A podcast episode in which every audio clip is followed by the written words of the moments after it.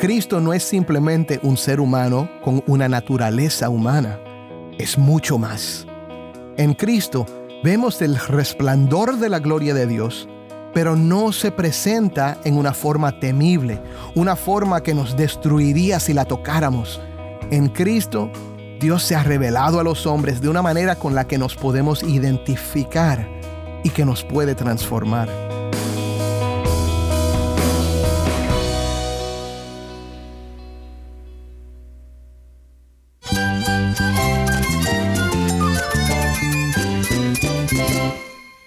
Jesús es nuestro Salvador, nuestro amigo. Cristo es mi guía. Cristo significa todo, pero en primer lugar mi Salvador, mi refugio en tiempos difíciles. Él es nuestra fortaleza. Es la salvación, es la vida eterna. Bueno, Cristo es, es vida. Él es suficiente. Él es el héroe de esta gran historia. Cristo para mí es mi todo. Es todo. Estás escuchando el faro de redención. Cristo desde toda la Biblia, para toda Cuba y para todo el mundo.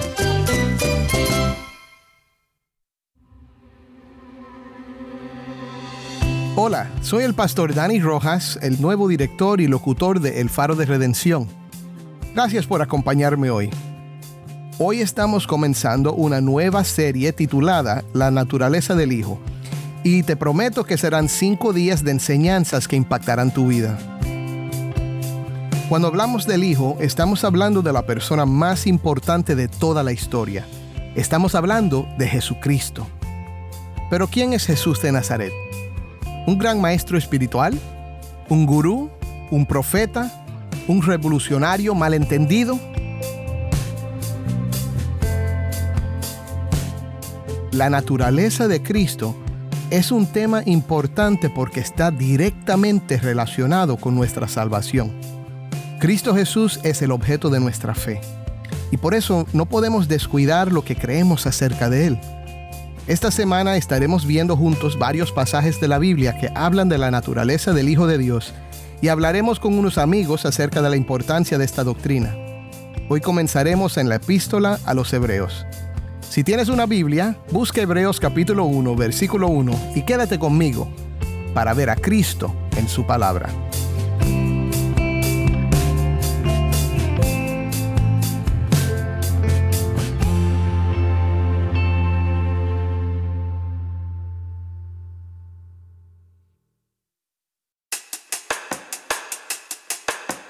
Jesús de Nazaret es la persona más famosa y a la vez desconocida de todos los tiempos. En países católicos y protestantes, aun los que no son creyentes han oído el nombre del misterioso carpintero judío que predicó por tres años y murió en una cruz. Su nacimiento marcó la historia de tal manera que la dividió entre los años antes de Cristo y después de Cristo. El impacto de su corta vida de solo 33 años es casi imposible de medir. Incluso en los países musulmanes se conoce el nombre de Jesús, lo llaman Isi, y lo respetan como un gran profeta y como la palabra de Dios. Los que no creen en Él no dejan de reconocerlo como un gran maestro espiritual ni niegan su impacto. Sin embargo, a pesar de su gran fama, también es desconocido. Porque aunque el mundo ha oído de Él, muchos no saben quién realmente es. Esta semana estaremos hablando de Jesús. Claro, siempre hablamos de Jesús, ya que hacer resplandecer su luz es el propósito del faro. Pero esta semana hablaremos de su naturaleza. Jesús no era cualquier hombre. La Biblia nos dice que el hombre judío nacido en Belén, un pueblito de pastores de ovejas en Judea, no era solo un hombre, sino también el Hijo de Dios, y ni siquiera esa descripción es suficiente para comunicar todo lo que Él es. Hemos titulado la serie La naturaleza del Hijo. Como veremos en nuestros estudios y conversaciones esta semana, la Biblia es clara acerca de la naturaleza del Hijo, pero a pesar de esto le tomó a la iglesia cristiana cientos de años para llegar a un consenso acerca de lo que la Biblia dice. En los primeros siglos, ciertos maestros comenzaron a enseñar cosas acerca de Jesucristo que la iglesia tuvo que confrontar. Por ejemplo, en el segundo siglo, un maestro comenzó a enseñar que Jesús fue simplemente un hombre que fue probado por Dios y después de pasar la prueba se le dieron poderes sobrenaturales y fue adoptado como hijo en su bautismo. Jesús fue entonces recompensado por todo lo que hizo y por su carácter perfecto, con una resurrección y la adopción en la divinidad. Un segundo maestro comenzó a decir que Jesús solo parecía tener un cuerpo y no estaba verdaderamente encarnado, y por ende que no sufrió en la cruz ni resucitó de entre los muertos. Otro maestro enseñó también que Jesús no tenía una mente humana, sino una mente completamente divina. Otro comenzó a enseñar que Jesús fue una criatura que fue engendrada por el Padre. En este punto de vista, solo el Padre es verdaderamente Dios. Él era demasiado puro y perfecto para aparecer aquí en la tierra, por lo que creó al Hijo como su primera creación. A continuación, el Hijo creó el universo. Dios entonces adoptó a Jesús como hijo, porque después de todo, Jesús y Dios no se supone que tengan la misma naturaleza, según este punto de vista. Jesús fue adorado solo por su preeminencia como la primera creación. Esta enseñanza llegó a ser tan popular que hasta hubo un papa que fue depuesto por un emperador porque no quiso aceptar esta enseñanza. El punto hoy no es que recuerdes todas estas cosas, por lo que no he mencionado cómo se llaman estas enseñanzas, pero la verdad es que algunas de ellas siguen apareciendo en nuestros tiempos. La última que mencioné es muy parecida a lo que enseñan los testigos de Jehová hoy. Son enseñanzas que no solo son erróneas, sino que en efecto presentan a un Cristo diferente, no al Cristo de las Escrituras. Para este estudio sobre la naturaleza del Hijo, vamos a considerar algunos pasajes clave en el Nuevo Testamento y, como les dije, tendremos además unas entrevistas acerca de la importancia de este tema. Así que, vamos a comenzar. Escuchemos la lectura de hoy. Taimí nos acompaña desde Bauta, Cuba, y esto es Hebreos 1 del 1 al 4. Dios, habiendo hablado hace mucho tiempo, en muchas ocasiones y de muchas maneras a los padres por los profetas, en estos últimos días nos ha hablado por su Hijo, a quien constituyó heredero de todas las cosas, por medio de quien hizo también el universo.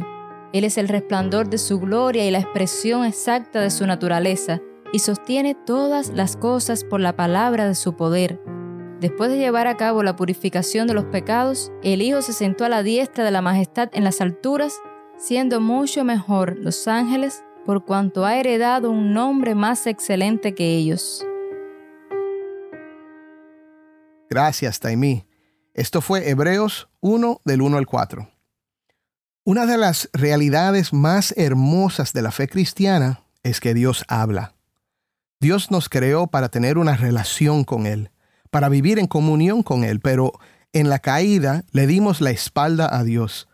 La consecuencia fue que quedamos separados de aquel que da la vida y entró la muerte al mundo. Dios, sin embargo, nunca nos ha abandonado y a través de los siglos siguió comunicando su verdad a los seres humanos. La Biblia que poseemos hoy es el testimonio de que Dios nos habla. Por eso la llamamos la palabra de Dios. El autor de los Hebreos nos dice aquí que Dios habló hace mucho tiempo, en muchas ocasiones y de muchas maneras a los padres por los profetas. La palabra que se traduce como muchas ocasiones significa literalmente en muchas partes. Hay 39 libros en el Antiguo Testamento y Dios habla en cada uno de ellos. Cada libro del Antiguo Testamento, desde Génesis hasta Malaquías, es Dios hablando con su pueblo. De muchas maneras, entonces, se refiere a que Dios ha hablado a través de sueños, visiones, su voz audible, ángeles y una vez hasta por un asno. También habló a través de historias, poesías, proverbios, sabidurías, leyes y mandamientos. En muchas ocasiones y de muchas maneras. Y esto es lo que llamamos revelación. Todo lo que sabemos acerca de Dios lo sabemos porque desde la caída del hombre, Dios mismo lo reveló. Estábamos separados de Él, pero no nos dejó en ignorancia. Nos habló por las escrituras. Entiéndeme, hay mucho que podemos aprender acerca de Dios observando el mundo. En la naturaleza, la ciencia, las circunstancias y los eventos de la vida, podemos llegar a conclusiones acerca de Dios.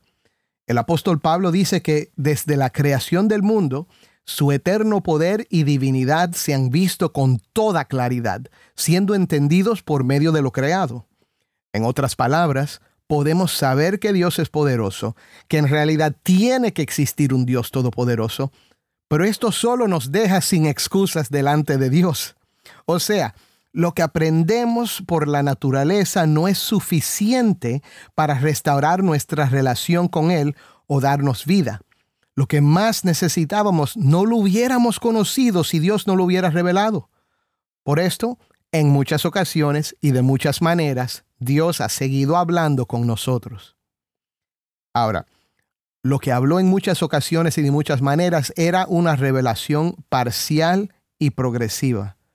Fue poco a poco, por etapas, que Dios fue mostrándole a los seres humanos lo que estaba haciendo para revertir los efectos de la caída. Es importante saber que Dios habló a través de los profetas, pero que no dio todos los detalles de una vez. En Génesis, por ejemplo, prometió que la simiente de la primera mujer heriría la cabeza de la serpiente, pero no lo explicó. Le prometió a Abraham que en él serían benditas todas las familias de la tierra a través de su descendencia, pero no aclaró cómo. A Judá le dijo, el cetro no se apartará de Judá, ni la vara de gobernante de entre sus pies hasta que venga Silo, y a él sea dada la obediencia de los pueblos. ¿Pero qué quiere decir eso? Me imagino a Judá escuchando esas palabras con asombro, pero con muchas preguntas. Todo esto apuntaba hacia una revelación mayor que todavía no se había dado. Fue una revelación progresiva. Y esto es solo en el primer libro de la Biblia. En cada libro después, Dios siguió hablando y los profetas y los patriarcas siguieron escribiendo por inspiración del Espíritu Santo. A David le reveló que la salvación vendría por medio de un descendiente de él. A Isaías le reveló que el que vendría a salvarnos sufriría y que Dios echaría sobre él nuestros pecados. En Miqueas reveló que nacería en Belén. De hecho, hay unos 351 versículos a través del Antiguo Testamento que hablan del Salvador prometido. Pero como dijo el apóstol Pedro en 1 de Pedro 1 del 10 al 12, Acerca de esta salvación, los profetas que profetizaron de la gracia que vendría a ustedes diligentemente inquirieron y averiguaron, procurando saber qué persona o tiempos indicaba el Espíritu de Cristo dentro de ellos, al predecir los sufrimientos de Cristo y las glorias que seguirían. A ellos les fue revelado que no se servían a sí mismos, sino a ustedes en estas cosas que ahora les han sido anunciadas mediante los que les predicaron el Evangelio por el Espíritu Santo enviado del cielo cosas a las cuales los ángeles anhelan mirar. Imagínate eso, cosas a las cuales los mismos ángeles anhelan mirar. Así que vemos que Dios siempre había estado hablando, pero ahora, en estos últimos días, y esto se refiere a todo el tiempo desde la venida de Cristo hasta el final de los tiempos, nos ha hablado por medio de su Hijo. En otras palabras, después de Él no hay otra revelación. Punto. Ahora quiero que veas esto, mi hermano, porque es muy importante. ¿Quién es Cristo? Cristo es la última palabra de Dios y trae su última palabra para nosotros. Esto nos lleva entonces al primer punto de nuestro estudio. Cristo es la última y máxima revelación de Dios para nuestra salvación.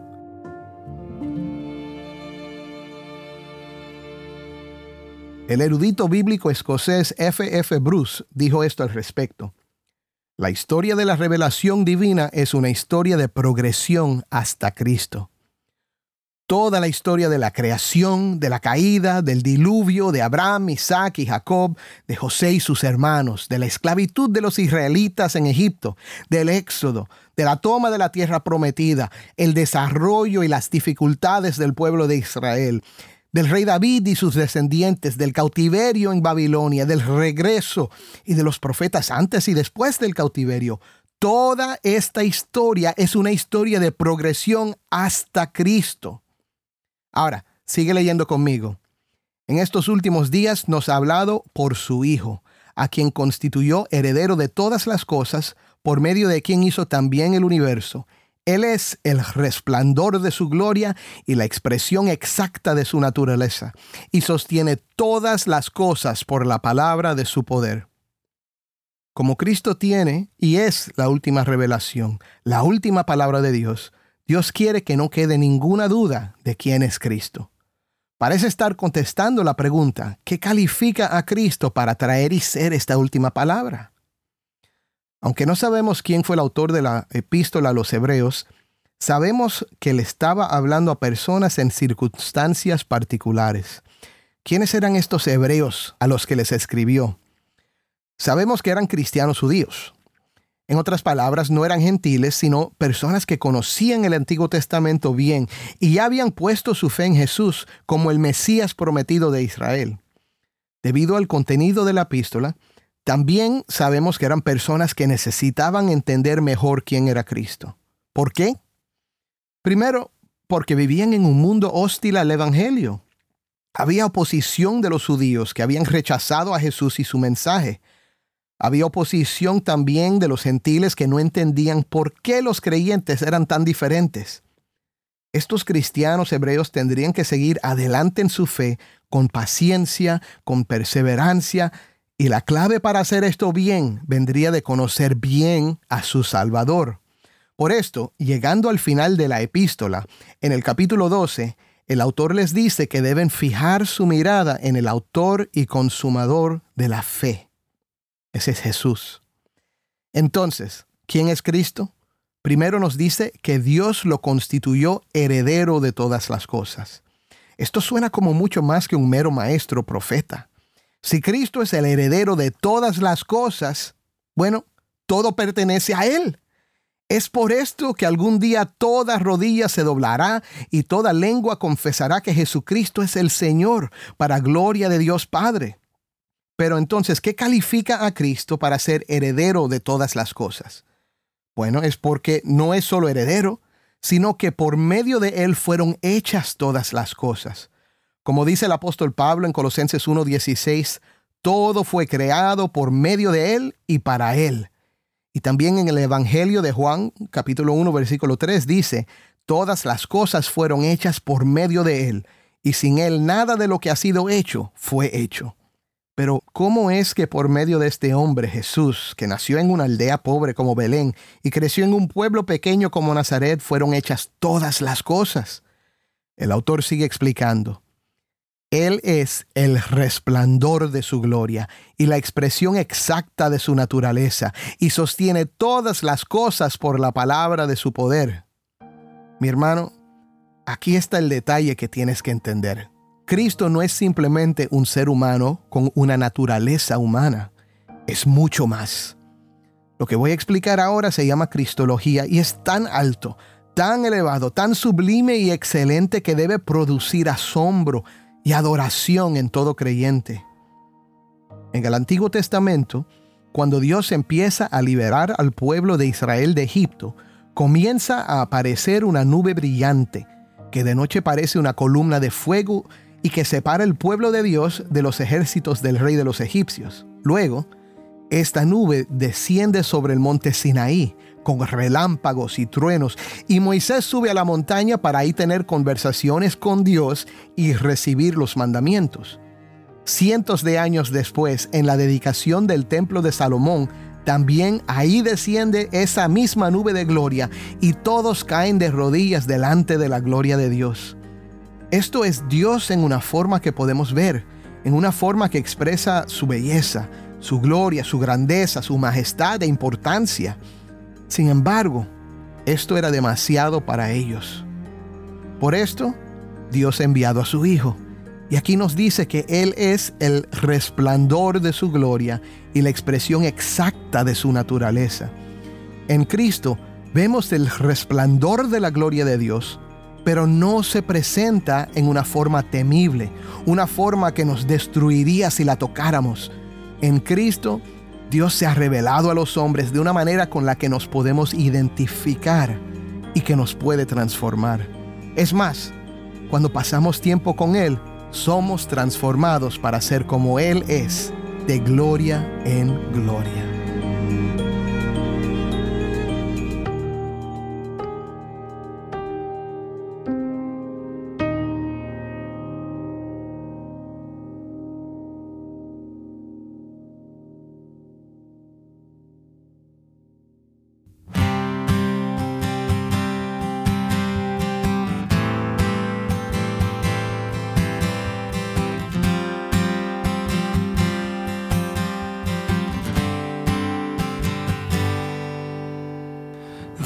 Habiendo hablado muchas veces y de muchas maneras en otro tiempo a los padres por los profetas. En estos postreros días los ha hablado por el Hijo, a quien constituyó heredero de todo. Y por quien mismo hizo el universo,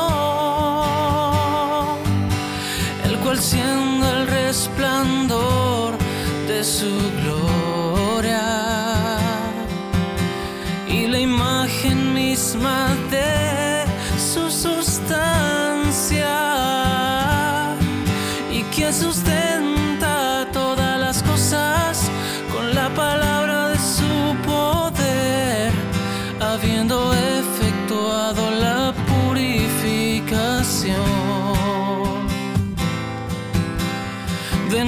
nuestros pecados por medio de sí mismo. Se sentó a la diestra de la majestad, se sentó a la diestra de la majestad, se sentó a la diestra de la majestad en las alturas. Se sentó a la diestra de la majestad, se sentó se sentó a la diestra de la majestad en las alturas. Se sentó a la diestra de la majestad, se sentó a la diestra de la majestad, se sentó a la diestra de la majestad en las alturas se sentó a la diestra de la majestad, se sentó a la diestra de la majestad, se sentó a la diestra de la majestad en las alturas. Esto fue Martín Manchego, Hebreos 1. Soy el pastor Dani Rojas y esto es el faro de redención.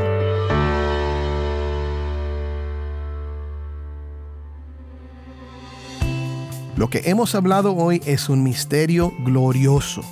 Y es lástima que se nos ha acabado el tiempo, pero mañana seguiremos hablando más sobre la naturaleza del Hijo. Nos falta mucho que decir acerca de este tema, y quizás ni siquiera una semana sea suficiente, pero nuestro objetivo en el faro siempre es resplandecer la luz de Cristo a través de todas las escrituras. Y lo seguiremos haciendo para la gloria de Dios y para tu bien.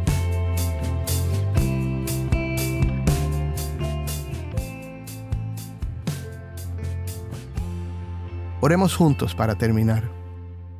Padre, gracias por esta revelación de quién es Cristo. Gracias Señor porque a través de Él sabemos lo que tú piensas, sabemos cómo tú eres y sabemos lo que has hecho por nosotros. Padre, te pido que tu Espíritu Santo obre en los corazones de los que escuchan hoy.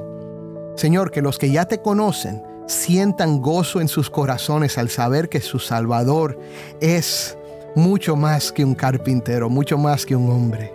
Padre, y para los que todavía no te conocen, que tu Espíritu Santo les revele la necesidad que ellos tienen de Cristo. Glorifícate en esto y te damos gracias por lo que vas a hacer. En el nombre de Cristo. Amén.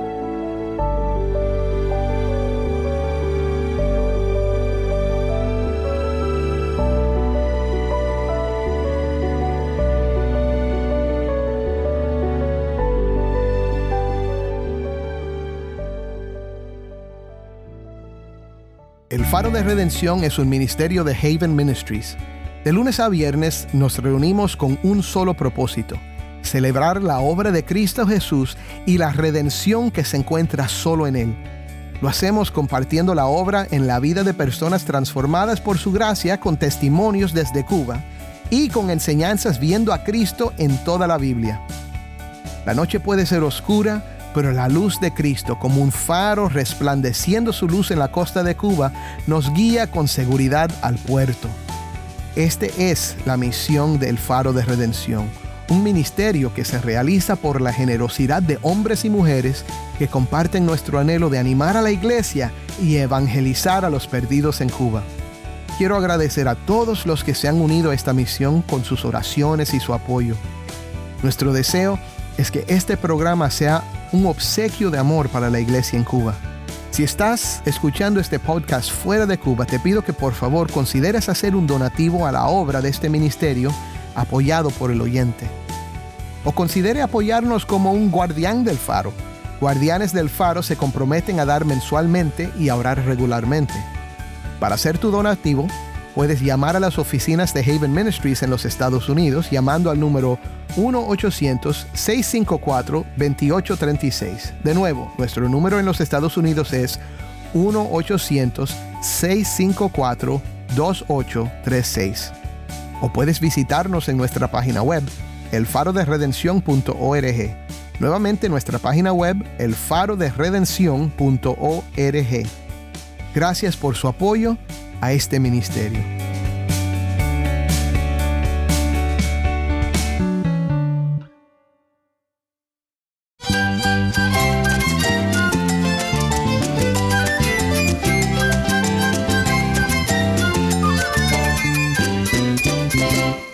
Soy el pastor Dani Rojas y esto ha sido el Faro de Redención. Te invito a que me acompañes mañana en esta serie La naturaleza del Hijo. El Faro de Redención, resplandeciendo la luz de Cristo desde toda la Biblia, para toda Cuba y para todo el mundo.